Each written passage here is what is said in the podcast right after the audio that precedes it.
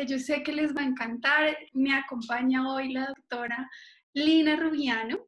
Es una médica diferente que sé que les va a encantar y que les va a traer información súper valiosa. Es una persona también que de primera mano sé que está comprometida con su crecimiento, con su desarrollo personal y con ser también cada día un mejor ser humano. Entonces, sin más preámbulos, quiero presentarles a Lina. Hola, André. Muchas gracias por esta invitación. no, yo feliz de que estés aquí acompañándonos. Me encanta, la verdad, todo lo que, lo que tú eres y también la forma en la que ayudas, porque además varios de mis pacientes me han hablado también muy bien de ti. Eh, sí, lo han hecho, lo han hecho. Em, ha sido también una herramienta muy valiosa en sus procesos de sanación, entonces feliz de poder compartir este espacio contigo. Ay, muchas gracias, muchas gracias. Para mí es un honor porque también es muy bonito como entre todos los, los que trabajamos en ayudar a los demás somos como un entramado. Entonces yo siento que es bonito sentir que somos una red y en esa red como los que van necesitando ayuda están como sostenidos, de un ladito a otro y eso es, y eso es bien bonito sentirlo así. Eh, lo que cada uno sabe es muy valioso, entonces para las personas van apareciendo las personas cuando se necesitan, como la frase que dice que eh, el maestro aparece cuando el discípulo está dispuesto. No creo que nosotros seamos maestros y tampoco creo que nuestros pacientes sean discípulos. Siento que somos personas que estamos dispuestas a ayudar y eso es aumentar los niveles de compasión propios y ayudar a que el otro mejore sus niveles de compasión, porque muy seguramente en algún proceso de la enfermedad esos niveles de compasión se disminuyeron, entonces siento que es, es un bonito entramado poder estar acá todos conectados. Claro que sí, Linis. Bueno, quiero contarles que Lina, además de ser médica, es también acupunturista y también estudió medicina china y bueno, muchas otras cosas más. Cuéntanos un poquito de eso. ¿Cómo fue ese proceso para ti? Pues podemos hacer la historia muy larga o muy corta. Eh, me gustan ambas versiones, entonces voy a dar la intermedia. Pero la respuesta es que yo siempre he sentido que eh, las personas no enferman del cuerpo, sino que enferman de la mente. Y eso lo pensaba cuando tenía como 14 años. Entonces me encantaba biología, me encantaba psicología, pero me encantaba todo lo que tenía que ver con la mente, me encantaba el psicoanálisis, chiquita leía Freud como loca. Y entonces cuando ya se iba terminando el colegio, yo dije, bueno, pero ¿qué voy a hacer? Yo, yo quiero medicina, en mi familia hay muchos médicos, odontólogos, entonces pues vengo de una familia donde la tradición es así. Dije, pero no sé, no estoy tan segura, voy a empezar, voy a hacer psicología. Entonces empecé psicología y cuando estaba en el primer semestre en psicología, y tenía unas compañeritas y compañeros que decían, cuando nos llevaban al laboratorio a neurociencias, con los especímenes del cerebro y decían, qué asco, yo dije, no, la que está en el lugar equivocado soy yo, yo tengo que irme a medicina. Entonces empecé medicina y en medicina claramente yo me sentía feliz, pero a medida que fueron pasando los semestres, cuando llegamos a la parte de los tratamientos, a mí los tratamientos y la farmacología era lo que no me cuadraba. Yo cada vez que me aprendía un nuevo fármaco era como, como así, yo me tengo que aprender un fármaco y además me tengo que aprender qué otros órganos daña. O sea, yo, yo no entiendo eso, yo no entiendo cómo voy a arreglar un problema y voy a poner en riesgo al paciente con otra cosa cuando muy seguramente esa persona está enferma por otra cosa. O sea, a mí eso no me cuadraba y a medida que fueron avanzando los semestres yo decía, no, esto, esto es por otro lado y siempre me ha gustado mucho la cultura oriental. Siempre he estado muy en contacto con la cultura oriental y como con un entendimiento diferente. O sea, yo era en la universidad, era chistoso porque era como, es que tú eres muy alternativa. Y yo, pues yo no me siento tan alternativa. Claro, seguramente tenía el pelo cortado diferente y hacía lo que el resto de mis compañeros no hacían y también había una particularidad que era bien especial y era que yo era muy sensible. Había momentos en que yo veía pacientes y yo me quedaba muy conectada a la emoción del paciente y yo decía, esto, esto debe ser malo, esto debe ser terrible. Entonces, cada vez que yo lo contaba a mis profesores o a mis amigas, eran como, Nina, es que tú eres muy sensible, es que tú tienes que aprender a controlar eso porque si no vas a ser un muy mal médico. Y yo, pues yo no creo que esto sea malo, pero digamos que sí había momentos muy intensos de emocionalidad con los pacientes y yo decía, bueno, aquí yo tengo algo particular que el resto no tiene. Y tuve una, eh, por varias cosas emocionales que estaban pasando en mi vida, tuve una hernia discal. Se me salió todo el disco de la última vértebra lumbar y la primera sacra, que es en la parte de abajo de la columna y yo tenía claramente identificado con qué tenía que ver ese evento, era una relación supremamente tóxica en la que estaba, no podía soltarlo, un montón de apego, y cuando yo llegué a ese, a ese fondo del apego de decir, estoy enferma porque hay algo de mí que no puedo soltar, que estoy viendo en esa otra persona y no entiendo cómo es, me da esta enfermedad y las personas que me rehabilitan son una acupunturista y una, que hoy en día es muy amiga mía, y una fisioterapeuta especialista en pilates rehabilitación. Entonces, cuando mm, me ocurre esto, duré tres meses sin poder caminar bien y estaba con medicamentos para modular el dolor. Yo tomaba como 12 pepas entre esos opioides y bueno, una cantidad de cosas para poder mover la pierna, eh, porque tenía completamente ocluido el canal que iba para la pierna derecha en el, en el nervio ciático.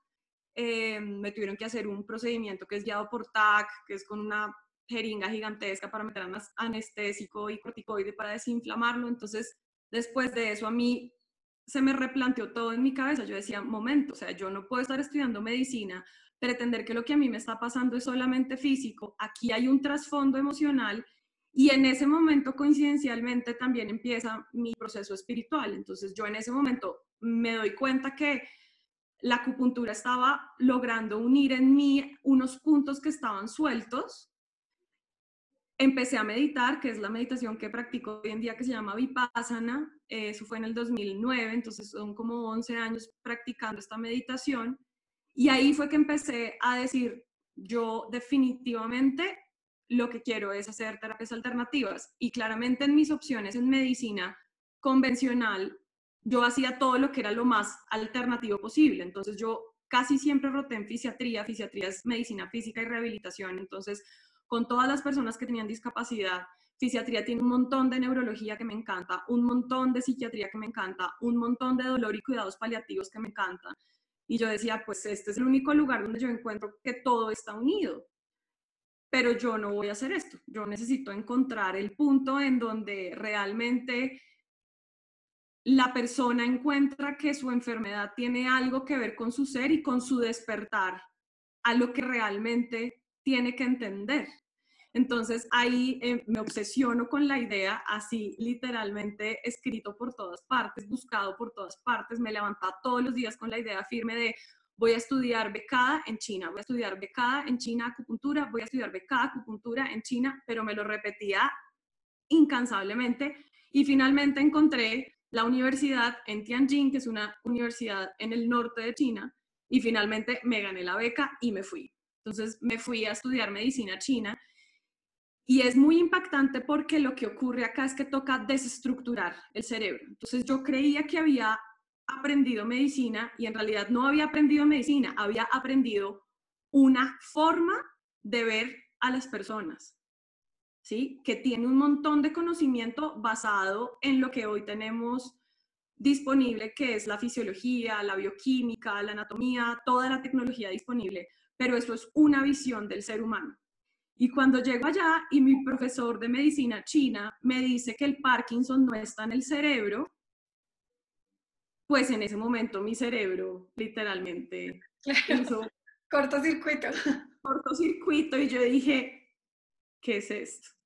O sea, este es el nivel de desestructuración. Entonces, lo que a mí más me marcó de haber tenido esta experiencia en China es la necesidad de tener que desaprender para poder aprender algo nuevo. Porque para aprender y entender algo, tú no lo puedes entender ni aprender con la mente que tú tienes y con el conocimiento que tú crees que tienes. Entonces es, pero es que a mí no me puede dar esta enfermedad. No, sí te puede dar esta enfermedad porque la tienes. No, pero es que yo me voy a sanar es con estos medicamentos. Pues de pronto no no, pero es que ese evento traumático no tiene nada que ver con esto, si eso fue hace 40 años.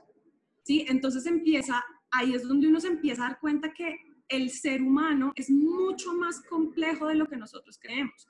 Y eso es lo que ha querido explicar la medicina tradicional china. Entonces ahí yo vi un proceso muy intenso, de los procesos más intensos que me han pasado a mí.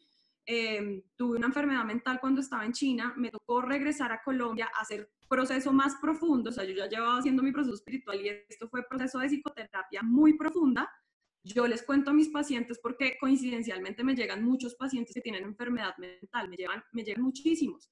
Y ellos no me pueden creer cuando yo les cuento esta historia. Yo les decía, mira, yo estaba peor que tú. Yo duré ocho meses sentada en una silla con ansiedad y depresión y con disociación y yo no podía hacer nada, pesaba 10 kilos menos y me la pasaba sentada mirando a la pared todo el día y lo único que me conectaba con el mundo era mi mamá y mi hermana, nada más. Entonces aquí entra un proceso más intenso de psicoterapia profunda. Entonces llego donde una psiquiatra que hace terapia EMDR, de desensibilización de eventos traumáticos a través de eh, estímulos en el cuerpo, una terapia muy profunda. Y entonces, claro, ahí empiezan a aparecer una cantidad de cosas que hacen que todo se explique. Eh, después hago la especialización y pues aún así como tenemos que hacer todos, empecé a ponerme al servicio, aún a pesar de saber que hay una cantidad de cosas en mí por trabajar. Y eso también es bonito porque nosotros creemos que tenemos que estar perfectos, que tenemos que ser material terminado, tenemos que ser, mejor dicho, el David perfecto para poder tener la armonía y la belleza. Y no es así, no es así porque hay una parte de nosotros que ya lo tiene todo, que ya lo sabe, que ya entiende cómo es y que ya y que está sana, que nunca se ha enfermado. Y esa es la parte en la que yo creo que debemos tratar de llevarnos a nosotros mismos y a los pacientes. Es como que también entregar, los pacientes a veces hacen eh, una acción de entregarle a su terapeuta toda la responsabilidad. Y eso, André, me parece muy bonito que en este momento nos está dejando a todos sin argumento, porque es que si ni tú ni yo estamos con nuestros pacientes en sus casas, entonces ¿quién los va a cuidar? ¿Quién lo va a sacar de la crisis? Pues lo siento, te toca acordarte de todas las herramientas que te he enseñado en consulta para que te saques de ahí, porque yo no voy a poder hacer nada con eso. Entonces es un momento súper bonito para el autocuidado. Es que si tú no te cuidas, yo no te puedo cuidar. Y muchas veces con el sistema de salud, que en realidad yo no creo que el sistema de salud sea el sistema de salud, sino un sistema de enfermedad, debería haber un ministerio realmente bienestar, pero bueno, este sistema de salud hace que tú entregues por completo la autoridad a algún ente externo. Es como, es que el doctor es el que me va a sanar. Es que tú eres la que me va a sacar de eso, porque es que yo he ido donde tanta gente, mira, yo he ido donde todos, vamos a ver, tú qué puedes hacer por mí no, pues no sé qué pueda hacer por ti. Dime qué vas a hacer tú por ti. Yo te acompaño. Sí, entonces ese, ese ha sido como la, como la historia y mi proceso y dentro de todos estos momentos, pues digamos que la base más importante para mí es la base espiritual. Es curioso porque yo esto no lo hablo muy abiertamente, pero al parecer es evidente en las personas cuando, cuando logran encontrar algo en el, en el terapeuta. Entonces, digamos que mi proceso con Vipassana ha sido muy intenso, muchos retiros muy largos. Eh, he ido varias veces a Tailandia, que es una tradición budista de Tailandia, del norte de Tailandia, que en el norte de Tailandia es donde está todo el conocimiento y todo el budismo guardado, lo más del linaje muy tradicional que es el Theravada. Entonces, digamos que me he ido así como intensamente tanto a meditar como a aprender masaje Thai entonces es bonito porque la conexión con, con las personas para mí es diferente porque como médicos no nos enseñan a tocar a los pacientes. De hecho, las grandes técnicas de sanación las han descubierto fisioterapeutas porque ellos son los que tocan a los pacientes y se dan cuenta de qué es lo que pasa psicoemocionalmente y físicamente, ¿no? encuentran esa relación. Entonces, yo aprendí a hacer masaje Thai en los momentos que me he ido a meditar largo al templo en Tailandia. Entonces, eso también da como una, como una visión muy clara, que es ahí donde yo he estado compartiendo en los últimos días en esta crisis para poder sostener una meditación, por ejemplo, muy bonita, que es la meditación de bondad amorosa. Y la, la bondad es como una de, los, de las bases del budismo, sin importar la línea del budismo. Entonces, digamos que esas herramientas para mí como persona han sido muy poderosas.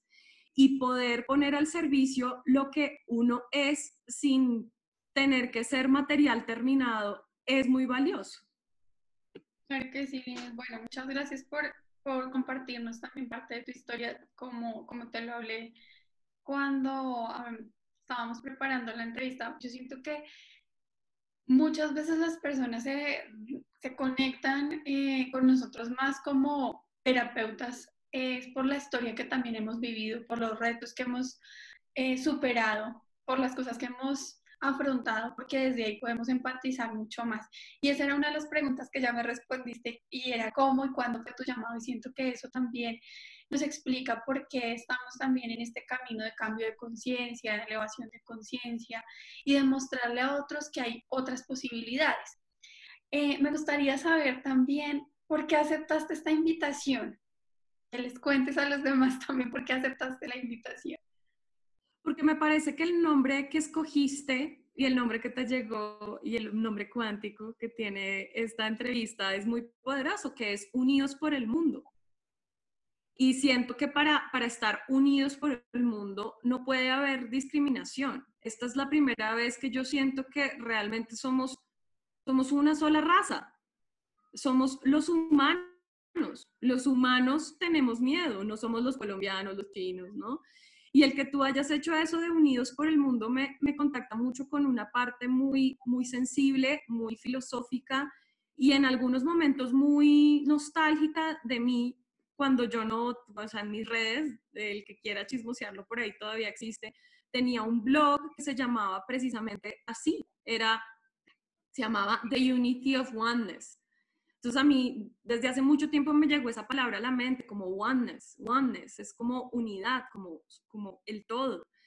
Y unidos por el mundo, pues claro, es que aquí no solamente, o sea, esto no lo están frenteando los médicos que de verdad se están poniendo el traje y están saliendo ahí enfrente, sino que esto es todo, ¿me entiendes? Para mí esto es una sensación, esto que tú convocas para mí es tan poderoso como esta imagen de Avatar cuando van a cortar el bosque y están todos los sanadores cogiditos de las manos haciendo un canto alrededor del árbol. Sí, sí, sí. ¿Sabes? Como, o sea, necesitamos muchas fuerzas unidas y esto es muy poderoso y cada vez que hablo de esto y de lo importante que es esto, me pongo así de sensible, ¿me entiendes? Esto es que estamos todos en esto, entonces necesitamos elevar el rezo, elevar el canto, estar sostenidos. Acá no es que tú haces, yo no hago, tú hiciste, no hiciste, no, aquí ya no importa nada de eso, es, es que necesitamos estar unidos y necesitamos estar sostenidos. Y siento que lo que tú estás convocando es precisamente eso, porque todas las personas que estás convocando no necesariamente estamos en Bogotá ni ni siquiera nos conocemos. Estamos en un lugar de, de conexión como internet, ¿sabes? O sea, estamos todos conectados y no nos conocemos. Entonces, por eso invité, eh, acepté la invitación que nos hiciste. Bueno, muchas gracias también por compartirnos eso y sí, justamente ese es el objetivo, que donde sea que estés, además, porque como lo dijiste, no solo son los médicos o no solo es el gobierno, es que cada persona desde su realidad está, está enfrentando eso. También hablábamos un poquito y compartíamos antes de la entrevista, eh, como qué está pasando en la casa, cómo lo vive mi hija, por ejemplo, cómo, cómo empieza cada uno a vivir desde su experiencia y a superarlo y afrontarlo. Entonces, realmente es eso. Y ojalá tú que estás en casa escuchándonos, eh, también te preguntes, bueno, ¿cuál está siendo mi reto? Esta semana, en, en la que va tu entrevista, vamos a estar dedicados a priorizar y priorizar también nos lleva a que ya hicimos un proceso de, limpieza, de, encontrar técnicas que nos ayuden a sanar, a liberar cosas. No significa que ya se haya hecho todo ese proceso completo, pero esta invitación de priorizar es entender qué es lo importante y justamente ahí sé que tienes eh, cinco pilares de los cuales ya nos contarás eh, para darle a las personas. Y quiero que, con tu corazón abierto como lo tienes y muchas gracias también por conectarte con todo esto, porque además he sentido lo dispuesta que has estado, porque no me ha tocado perseguirte ni insistirte ni nada, eh, pues porque igual realmente, aquí les cuento, sí, ha sido un trabajo para nosotros, muchos están diciendo, tengo mucho que hacer, yo digo, Ay, yo quiero como un poquito más de cuarentena, porque la verdad es, es difícil también estar grabando, estar haciendo consultas, ser mamá, eh, pues cocinar, hacer oficio, hacer todas las cosas que hay que hacer. arreglarse el pelo. y también eh, seguir produciendo este contenido. Entonces, personas como tú hacen que todo esto también sea mucho más sencillo y más llevadero. Entonces, quiero especialmente darte las gracias porque me lo has hecho mucho más sencillo. Y feliz también de que, de que eso pase y de que tengas tu corazón abierto y dispuesto para compartir con las personas que también han elegido este camino de despertar. Gracias, Andrea, tan linda. Pues en este, en este proceso, en realidad me encanta cómo lo organizaste. O sea, yo te dije de dónde creo que llegó esta información para ti, claramente. Pero esta segunda semana de priorizar me parece muy importante por lo que hablábamos ahorita antes de empezar la entrevista, ¿no? Como si no sé, si, si alguien no sabe cocinar, no sabe hacer nada, pues, ¿qué va a hacer? Y lo más básico, de verdad, lo más básico que nosotros tenemos, o sea, yo creo que nacemos con ese instinto de supervivencia que tiene que ver con el alimento, ¿no? Y el alimento lo básico, porque es que no cuando nacemos no conocemos nada más que mamá y teta, no conocemos nada más. Y la asociación que queda de esos alimentos es la mamá, y la mamá es el cuidado.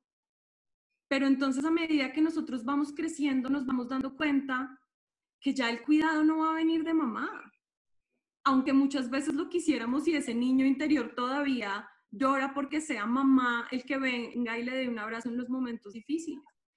Pero es muy bonito porque en este momento estamos en volver a lo básico de cuidarnos a nosotros mismos. Vamos a salir de esta si nos cuidamos. Si no nos cuidamos, es muy difícil que la mente salga bien de este proceso las personas que tienen adicciones, las personas que tienen algún tipo de enfermedad mental. Sé que este momento está siendo muy difícil, muy difícil, porque si nosotros a pesar de estarnos trabajando, de estar atentos, de estar observando todo lo que nos ocurre, llegan momentos y días muy difíciles o momentos del día difíciles para las personas que en las que su mente no está bien es muy difícil. Entonces nosotros en buscar ese ese cuidado que tenemos como recuerdo del el amor primario, que es el de la mamá, nos damos cuenta que si estamos en un apartamento y vivimos solos, pues ¿quién te va a cuidar? Pues nadie te va a cuidar. Entonces te toca volverte tu propia mamá, ¿sí? Volverte tu propio cuidado. Y en volverte tu propio cuidado, pues van a surgir cosas maravillosas. Te vas a dar cuenta de los espacios de ti que no estabas cuidando. ¿sí? Porque es que entonces si ya no me voy a arreglar por el resto de la cuarentena y tengo baja autoestima. Tuvimos un pequeño corte, pero ya estamos de vuelta. Sigue. Entonces, digamos que regresar al autocuidado es clave. Y esto es muy bonito porque la teoría en medicina china nos habla de el Tao. Y el Tao es ese simbolito que todas las personas hemos visto, que es del yin y el yang. Entonces, el yin representa muchas cosas entre esas, la mujer, lo femenino, la noche, la oscuridad, la cueva, el vientre, todo eso es lo yin. Y en este momento estamos en un momento muy yin, en un momento como de regresar a la casa, regresar a la cueva, regresar, recogernos, ¿no? Estar como otra vez en, en ese vientre que nos va a permitir gestar algo que queremos que todavía no conocemos qué es. Y usualmente los momentos de expansión previamente tuvieron un momento de contracción muy profundo, ¿no? Entonces estamos en ese momento, estamos en un momento en donde estamos como recogiendo todos los pedacitos que teníamos por ahí botados en muchos lugares, cuántos están sacando los proyectos que tenían puestos en stand-by, los que habían procrastinado por una cantidad de razones, eh, todos los cursos que queríamos hacer y no podíamos, habíamos podido abrir y los habíamos comprado hace un año, ¿no? O sea, estamos en un momento de recogimiento y en ese momento de recogimiento es donde yo encuentro lo más femenino de mí y así seamos hombres o mujeres, estamos poniéndonos en contacto con esa capacidad femenina que es precisamente cuidarnos. Entonces esto es muy bonito porque el mundo moderno, el capitalismo, la globalización, eh, Occidente nos tiene metidos en esta matrix de producir, producir, producir, producir. Y empezamos a pensar que nosotros somos lo que producimos o somos eh, lo que trabajamos o somos lo que hacemos y nosotros no somos nada de eso. Eh, todos estamos en la misma condición, estamos en casa, estamos guardados, todos sentimos el mismo miedo, todos sentimos el mismo nivel de incertidumbre, todos estamos parados desde el mismo lugar. Entonces, en este momento somos más humanos porque estamos unidos por lo más básico y estamos en un momento de, de sobrevivir y de recogernos. Y si no nos recogemos lo suficiente, es donde van a empezar a estar todas estas alteraciones que tienen que ver con, el estrés de las jaulas, ¿no? Muchos de los animales en cautiverio empiezan a tener una cantidad de problemas de infertilidad, de alteraciones del ciclo, de una cantidad de cosas que nos, nos empiezan a pasar. Entonces, como esto ya lo sabemos, por el histórico necesitamos ir adelantándonos, necesitamos cuidarnos más y cuidarnos más. Entonces, la señora que tenía problemas de infertilidad pues ahora está reestresada y entonces ahora menos va a poder quedar embarazada cuando tiene al marido ahí todo el día, que podría ser un momento para aprovechar, ¿me entiendes? O sea, es como empezar a poner la historia en la perspectiva que necesitamos. Siento que necesitábamos esta cuarentena. Es un buen momento para recogernos. Yo estoy segura de eso, sí. Y incluso la tierra nos lo muestra como también hacía falta, como eh, se está retornando al equilibrio y justamente eso es lo que debemos hacer. Bueno, me gustaría que nos contaras ya de esos cinco pilares eh, de, para poder aplicarlos en el autocuidado. Yo siento que hay muchas herramientas, pero que no es tan sencillo para todos entender cómo aplicarlas dentro de este momento y la verdad me he dedicado en todas mis entrevistas a asegurarme de que eso sea muy claro. Yo soy súper práctica en que dígame qué tengo que hacer y lo hago, pues porque yo sé que si algo funciona, la única forma de verificarlo es aplicándolo. Entonces me gustaría que también se lo diéramos así de claro a la gente para que sepa cómo em, trabajar en su autocuidado, pero no desde algo filosófico, sino práctico. Listo, entonces mira, lo, quiero empezar más bien por em, contar cuáles son los cinco órganos, porque de hecho esos cinco eh, esas cinco acciones le van a ayudar a cada uno de esos órganos. Entonces, los cinco órganos de los que nosotros hablamos en medicina china son el riñón. El riñón, al riñón lo daña el miedo. Para cuidar el riñón tenemos que dormir y descansar muy bien.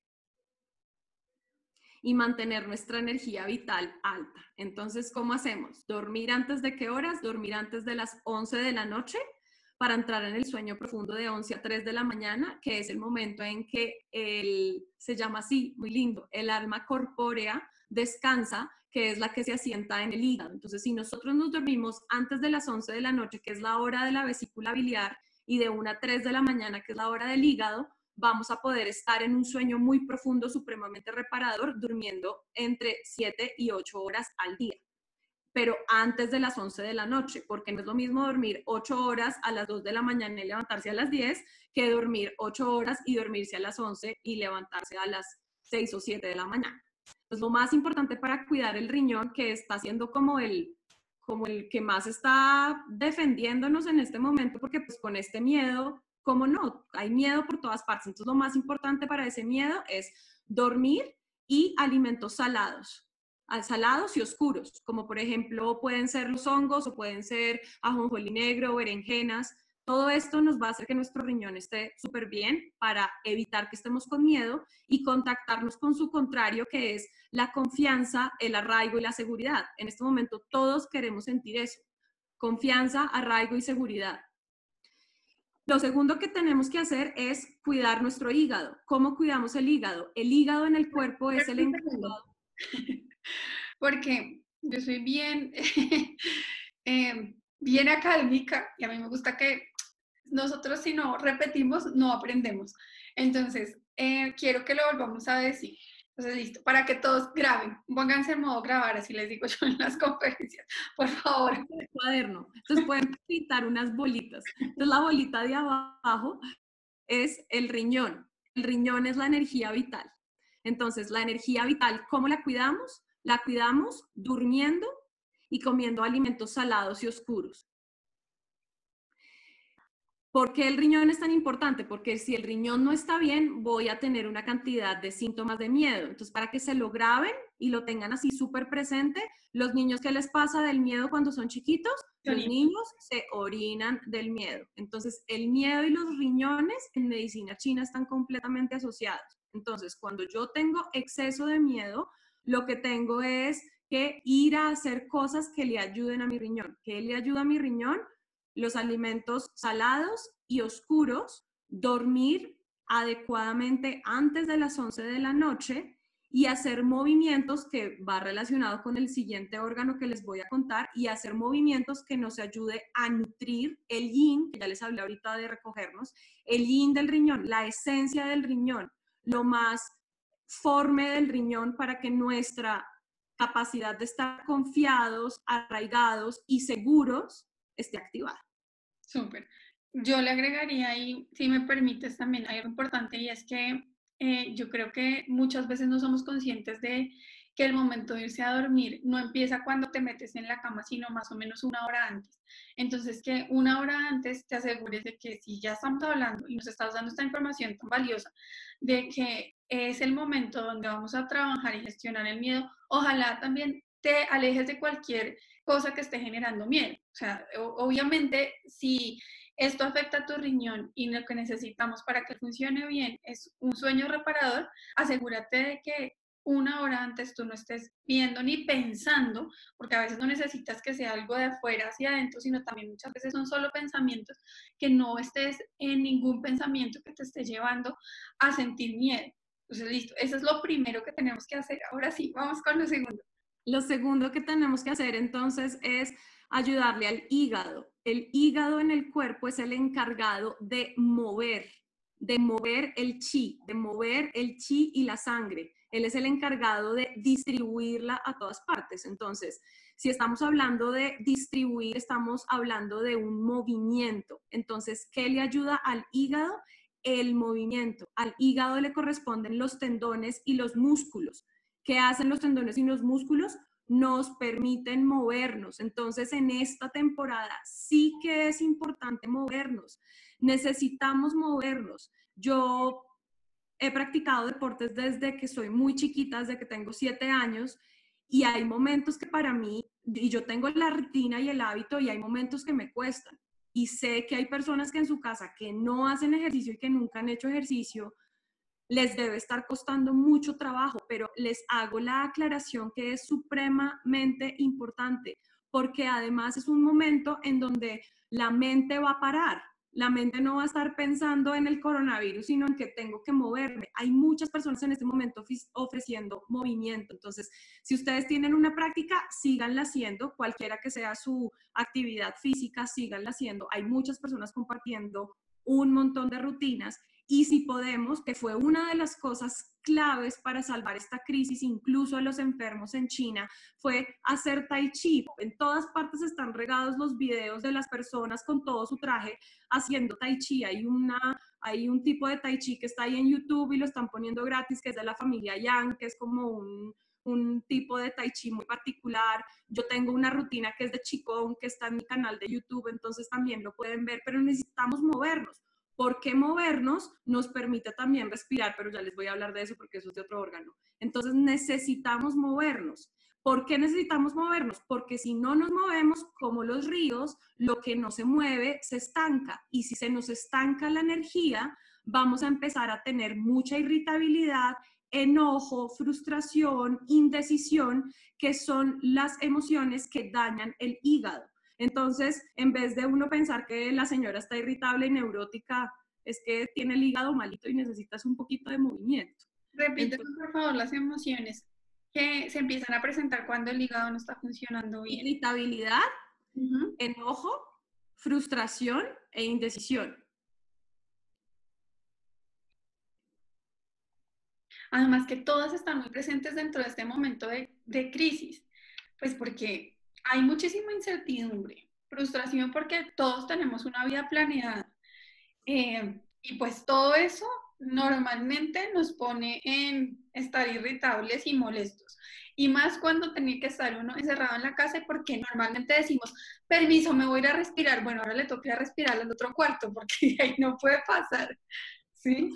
Entonces es el momento para estar más atentos de eso. O sea, si me estoy sintiendo muy irritable, pues muy seguramente es que me, me hace falta movimiento, ¿sí? Y me hace falta movimiento a, todo lo que yo soy, ¿no? Porque cada vez que yo muevo el cuerpo, o sea, la mente y el cuerpo son una sola cosa. Entonces, si yo muevo el cuerpo, la mente se mueve. Y si yo muevo la mente, el cuerpo se mueve. Entonces, esto es, esto es bidireccional constantemente. Entonces, ¿qué le ayuda al hígado? Las cosas verdes y las cosas ácidas. Porque cuando yo estoy consumiendo estos alimentos, estoy ayudándole al hígado a estas dos funciones que ya había dicho que es almacenar y distribuir, pero las que todo el mundo conoce, que son las de detoxificar el cuerpo. Entonces, a medida que yo me muevo, la sangre circula más rápido, hago toda la circulación dentro de mi hígado y él hace la filtración que él necesita. Entonces, él necesita un montón de nuestra atención en el día a día. Esto ya se ha vuelto muy famoso con los jugos verdes y no sé qué,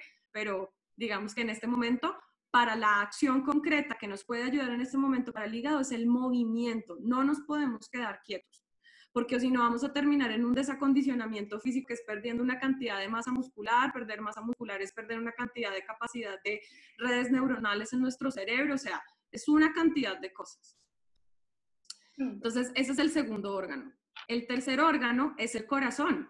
El corazón es de los más importantes para cuidar. El corazón es el emperador del cuerpo. Y este emperador rige un imperio y el único que no puede descansar ni un minuto de todo lo que está pasando en esta crisis es el corazón. De hecho, creo que acá cada uno ha sentido cada vez que lee una noticia, cada vez que dan un reporte, ¡pum!, el corazón salta. Y el corazón salta por una información que entra a la mente. Entonces, la mente y el corazón en medicina china no están divididos.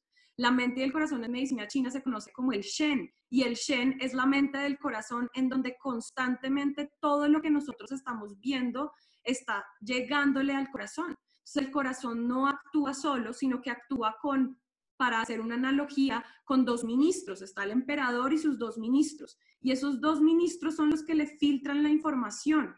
Y estos dos ministros en este momento son los que le van a permitir al corazón conectarse con el cielo y a protegerlo. Son dos órganos energéticos que en medicina china conocemos como el pericardio y el triple recalentador. Entonces, el triple recalentador es el que nos une al cielo y además mantiene nuestras funciones internas.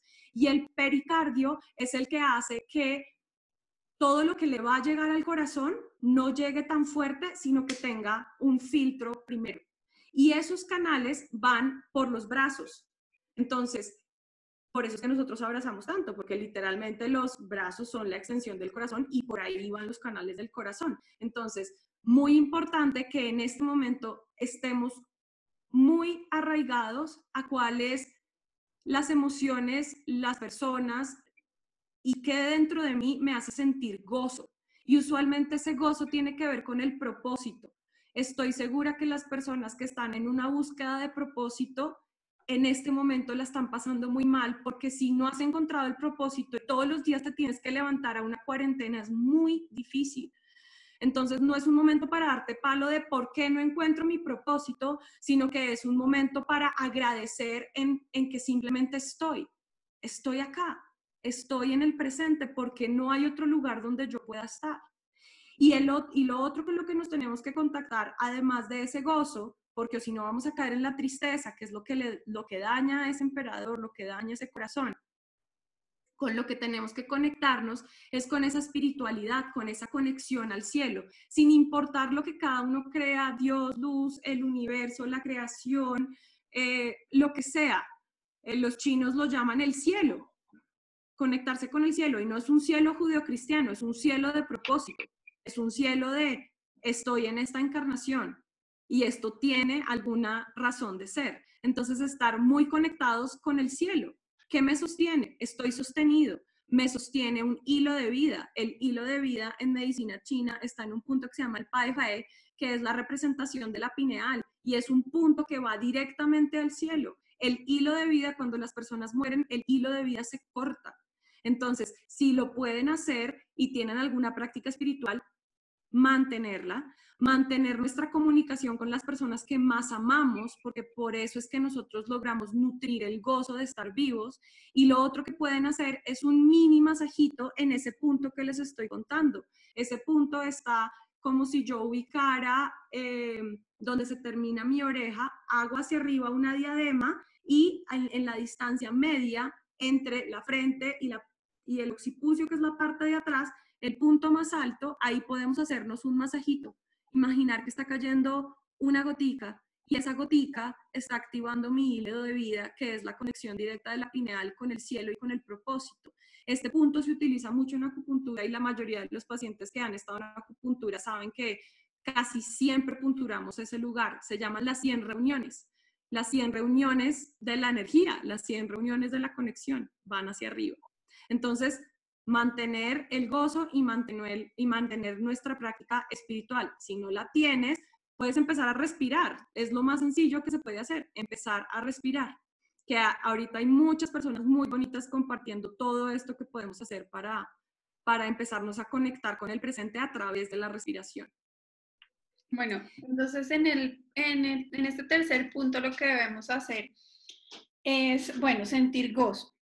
Y aquí ojalá, incluso una, una de las conferencias de la semana pasada hablábamos un poco del tema del propósito y que para empezar a, a conectar con él, algo clave es empezar a mirar qué te gusta y que cuando empieces a, pues a tener el tiempo y la oportunidad de experimentar cosas diferentes y vayas reconociendo qué es lo que te gusta, vas a tener la oportunidad de abrir tu perspectiva y de pronto salirte del rótulo que te colocaste aquí por la profesión que tienes o por el el grado que tienes, que yo me gradué en X cosa y que de ahí no puedo ver nada más allá, entonces ojalá también si no han visto las conferencias de la semana pasada las vean, porque ahí también hay pautas para conectar con esto del propósito, pero me parece súper lindo lo de mantener comunicación con los que amamos. Y así como estas redes nos conectan con información, con cosas de valor, pues también podemos usarla para hacer reuniones sencillas como encontrarnos, eh, desayunar juntos. O sea, puede uno realmente decir, sírvase su desayuno, yo me sirvo el mío y desayunemos juntos. ¿Sí? Eh, tengamos una llamada. No solo hablemos de, los problemas que está viviendo cada uno, sino también eh, veámoslo de otra manera. Y lo otro que me pareció maravilloso es lo del puntico. Yo, yo cuando lo hago, digamos, en algunas cosas que lo necesitamos, yo les digo que se busquen, es un puntico que a uno le duele un poquito y un pequeño dolor. Entonces, si no se lo encuentran tan fácil, empiecen a tocárselo y ese masajito. Entonces, si de pronto me estoy sintiendo baja de energía o como no sé cómo sentir gozo, pues ahí está una clave, me parece fantástico. Sí, la clave está ahí, está ahí en el cuerpo. Y si, y si no han encontrado como algo, algo que de meditación como que nada les suena, de verdad hay una meditación divina que se llama bondad amorosa que es completamente universal. La tengo puesta ahí en el canal Andrés y después se las podemos pasar porque de verdad es lo más sencillo, es poder sentir compasión por mí mismo y extenderla a todos los seres del universo de una forma muy sencilla y es solamente la intención de hacerlo. El que yo lo haga, yo sé que no va a hacer que ocurra, que es permitir que todos los seres estén bien felices y en paz. Pero cuando yo hago eso como una práctica constante, se vuelve un superpoder. O sea, si quieres un día podemos hablar solamente de esa meditación porque las cosas que yo he visto con esa meditación son impresionantes. Entonces ahí está y es súper bonito. Que igual como vamos a también tener un live que aquí junto al, al video va a quedar el momento del live, entonces ese sería un tema que podríamos compartir un poco dentro del live para que la gente también ya, ya tenga otras herramientas y ya sepa de qué estamos hablando. Bueno, vamos entonces con nuestro cuarto punto. Entonces el cuarto es, este es el, pero este, o sea, si todos los otros tres son importantes, este sí que es importante porque este es el vaso y el estómago. En medicina china se habla del vaso en los textos tradicionales, pero en realidad hoy en día entendemos que es vaso páncreas, entonces, muchas de las funciones que hablamos del vaso en medicina china son las funciones del páncreas, tanto endocrino como exocrino, que son las hormonas que nos permiten ayudar con el control del azúcar y son las enzimas que nos ayudan a mantener todo activo dentro de nuestro cuerpo. Y el estómago, que ¿qué hace el estómago? Digerir.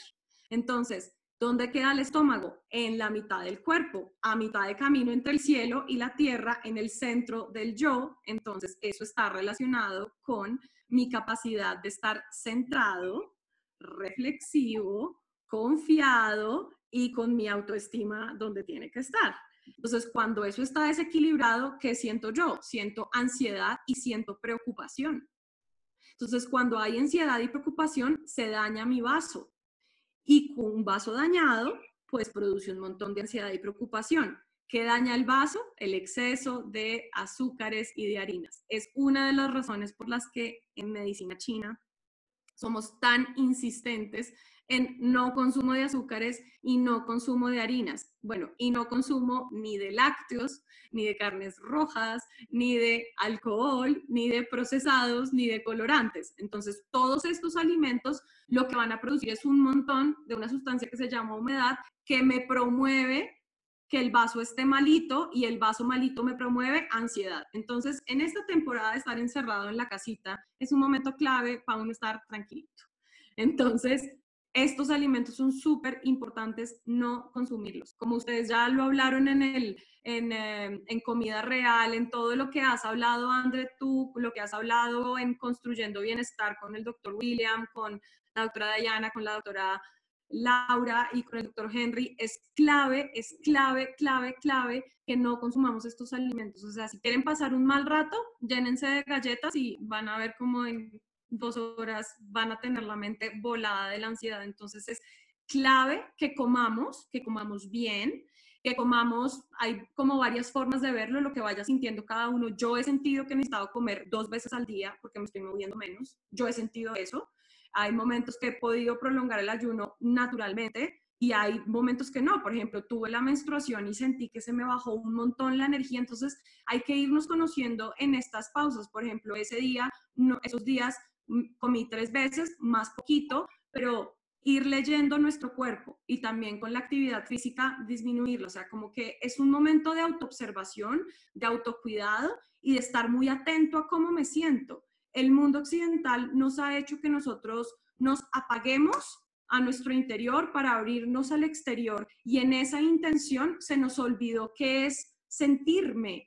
Entonces estoy en un momento para sentirme, que estoy sintiendo porque es que si todo el día estoy recibiendo la llamada, el jefe, eh, la reunión, el no sé qué, pues no tengo tiempo para sentirme, pero estamos en nuestro espacio y nuestro espacio es un lugar donde está permitido sentirnos a nosotros mismos.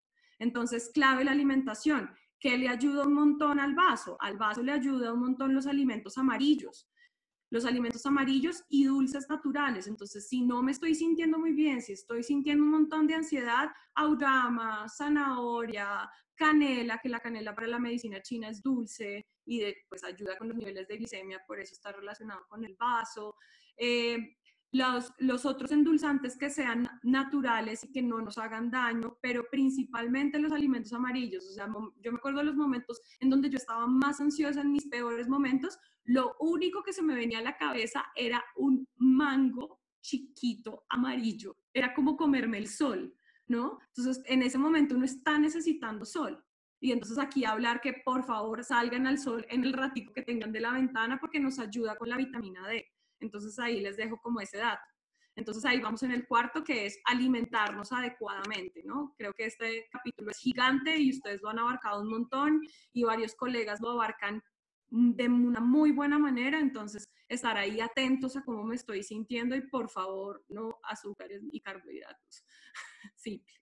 Sí, súper listo. Entonces, eh, estar muy presentes y si están sintiendo algo de ansiedad, me parece bonito lo que dices también, eh, porque justo el día que a mí me pasó también que me llegó el periodo, yo, yo no soy tan de fruta, pero ese día quería como mango, papaya, o sea, fue, y Ojalá si ustedes también logran una conexión con su cuerpo y estar más presentes entre lo que sucede en su mente, sus emociones, sus necesidades, van a tener la capacidad de escucharlo, ¿sí? Y de ver si al comérselo también tiene un efecto positivo o no, porque muchas veces esos son más antojos de, de las carencias que tenemos y después me siento peor, entonces ahí voy a reconocer que no era por ese camino, pero si al comérmelo, no sé, se me calmó un poco la mente, me sentí como no sé, como, como consentido, pues seguramente es porque era lo que mi cuerpo necesitaba. Maravilloso. es una forma muy linda de saber que ese abrazo que estamos esperando del el cuidado, que es la representación arquetípica de la mamá, lo pongo así, es como eso. O sea, una buena comida es un, es, es un muy buen abrazo. O sea, quererse es cocinarse. Sí, súper lindo. Bueno, vamos al quinto punto. Y el quinto punto es el que tiene que ver con el pulmón. Y como el pulmón, mejor dicho, anda, es el, es el, el protagonista de esta historia, entonces aquí todos, por primera vez veo que todo el mundo anda muy preocupadito por su pulmón, que el resto del tiempo no están tan preocupados por su pulmón, pero los pulmones son la respiración, son la vitalidad, son la relación con el medio, son la forma de yo estar inhalando y exhalando, es decir, dejando ir y permitiendo entrar constantemente. El pulmón tiene esa capacidad, Yo inhalo porque algo nuevo tiene que entrar y exhalo porque el desecho tenía que irse. Si yo pudiera a la velocidad de la respiración hacer ese recambio de todo lo que hay en mi mente que es tóxica, estaríamos hechos. Entonces, pensar que cada respiración que estamos haciendo está liberando lo que no queremos que esté adentro. Entonces, muy fácil, inhalo, inhalo amor, exhalo miedo o lo que tenga. Inhalo confianza, exhalo dolor, o sea, lo que necesita en ese momento. Y en la respiración tiene una cosa muy clave que es de lo que a mí más me gusta del cuerpo y es que la respiración es el único sistema de nuestro cuerpo que tiene la capacidad de ser tanto autónomo, es decir, yo no lo controlo, como autónomo.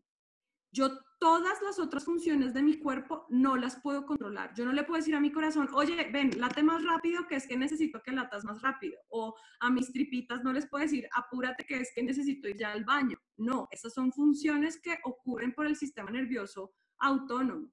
En cambio, si yo no estoy consciente, consciente de la respiración, igual mi cuerpo sigue respirando.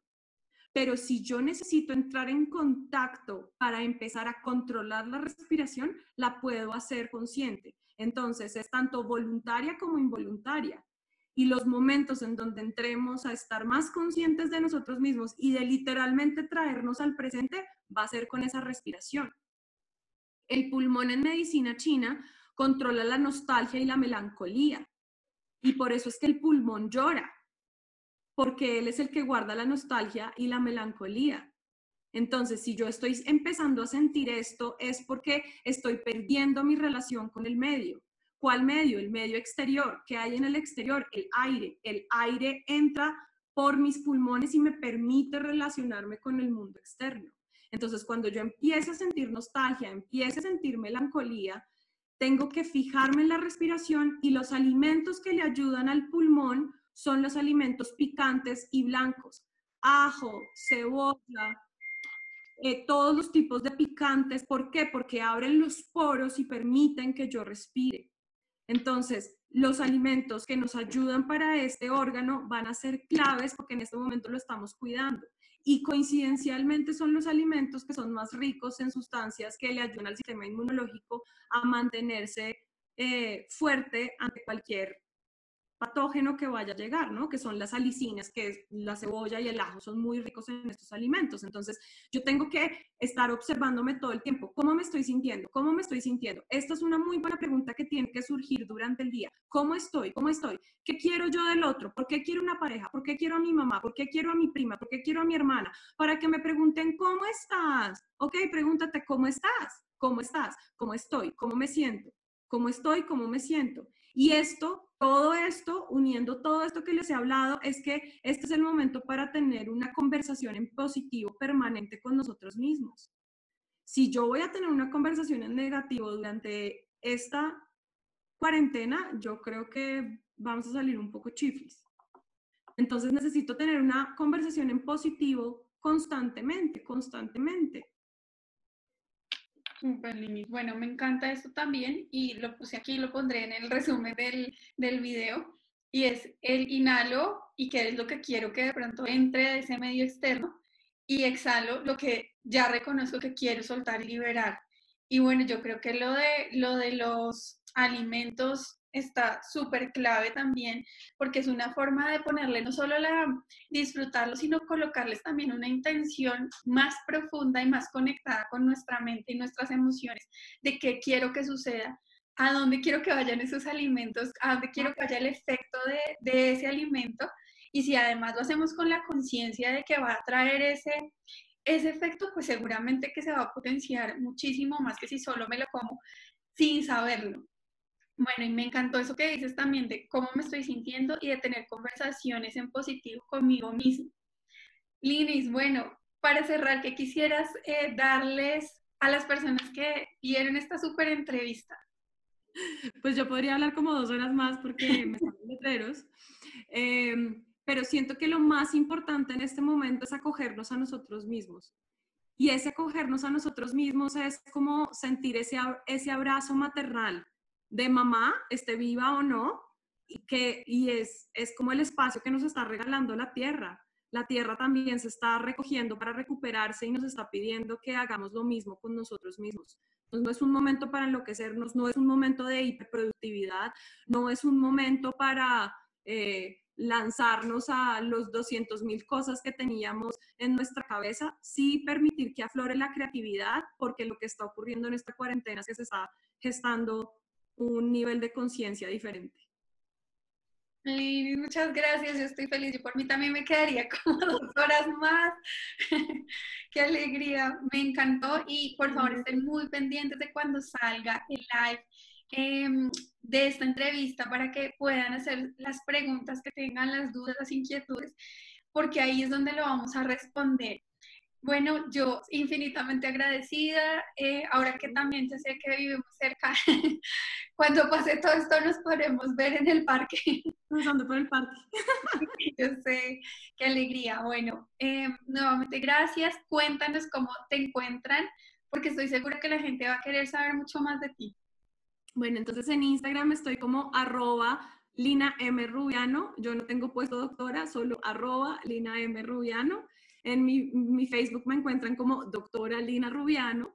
En YouTube aparece como Ming Bai Salud, después se los escribo, que significa comprender, y no les expliqué por qué este canal se llama Comprender, pero André, tú ya sabrás por qué se llama Comprender y ahí hay una cantidad de información, ahí hay videos de chigón, eh, hay un automasaje que se pueden hacer, hay una explicación larga de qué es la menstruación, hay una explicación larga de qué es crear espacio en la mente, está la meditación de bondad amorosa, entonces es un súper lugar donde está todo resumido.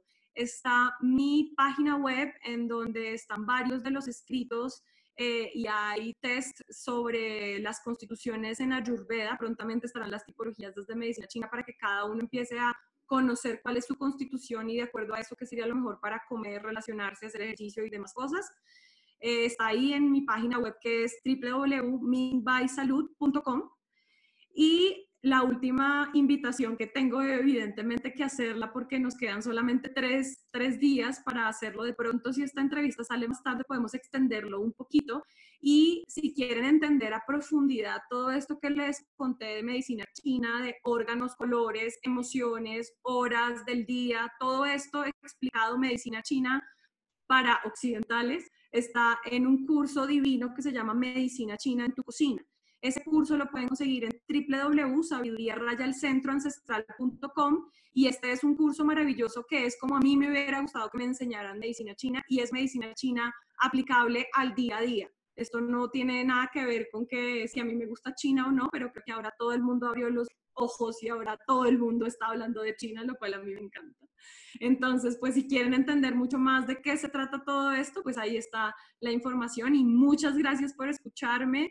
Eh, André, gracias por la invitación a todo tu equipo, a María Paz, a Meaningful Life, a tu hermana, me parece divino. Muchas gracias por esta invitación y pues espero que podamos estar aquí conectados en esta red de amor y no matrix de inconsciencia. Entonces. Claro que sí, muchas gracias y bueno, ya saben dónde encontrar a Lina, dónde seguir todas las cosas de valor que nos está compartiendo y profundizar en todo esto porque estoy seguro que todos quieren saber más.